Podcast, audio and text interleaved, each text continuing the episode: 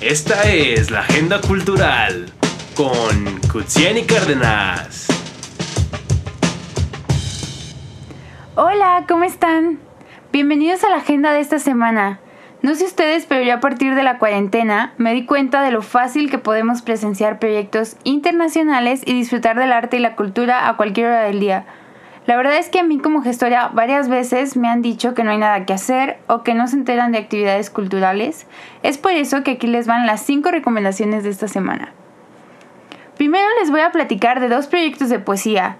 En estos días a mí me ha tocado ver diferentes tipos de colaboraciones poéticas y mucho live stream. El primero es Poesía en tu sofá latinoamericano. Este sábado primero de agosto a las 3 pm va a haber una transmisión poética. Hay escritores mexicanos, españoles, argentinos y uruguayos. Vayan a darse una vuelta y a ponerse cómodos mientras disfrutan de poetas con un vinito. En Instagram lo encuentran como Poesía en tu sofá UI. El otro es Mover la lengua. Este es un proyecto argentino que fusiona la poesía con la danza. Ellos cuestionan de los límites del ritmo, argumentan que no se baila solo en las fiestas, preguntan dónde está el cuerpo cuando leemos, tratan de poner al cuerpo las palabras que vamos diciendo y yo vi algunos de los videos que tienen en su Instagram y la verdad está súper interesante ver esta combinación. Por otro lado, encontré un proyecto de West Kowloon Cultural District. Es un centro cultural en Hong Kong que creo que bueno, a mí se me hizo una propuesta muy interesante.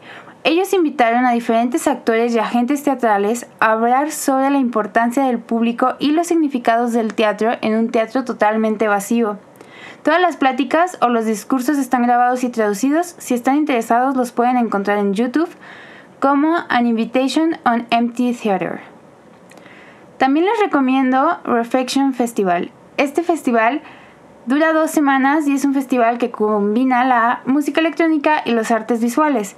En su página web pueden encontrar colaboraciones pasadas, además del line-up de esta semana. Esta es la última semana, así que vayan a checarlo.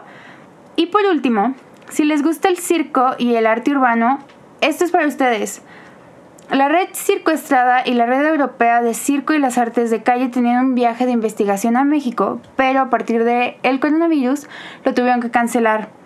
Es por eso que ahorita tienen un espacio digital para compartirnos lo que han encontrado.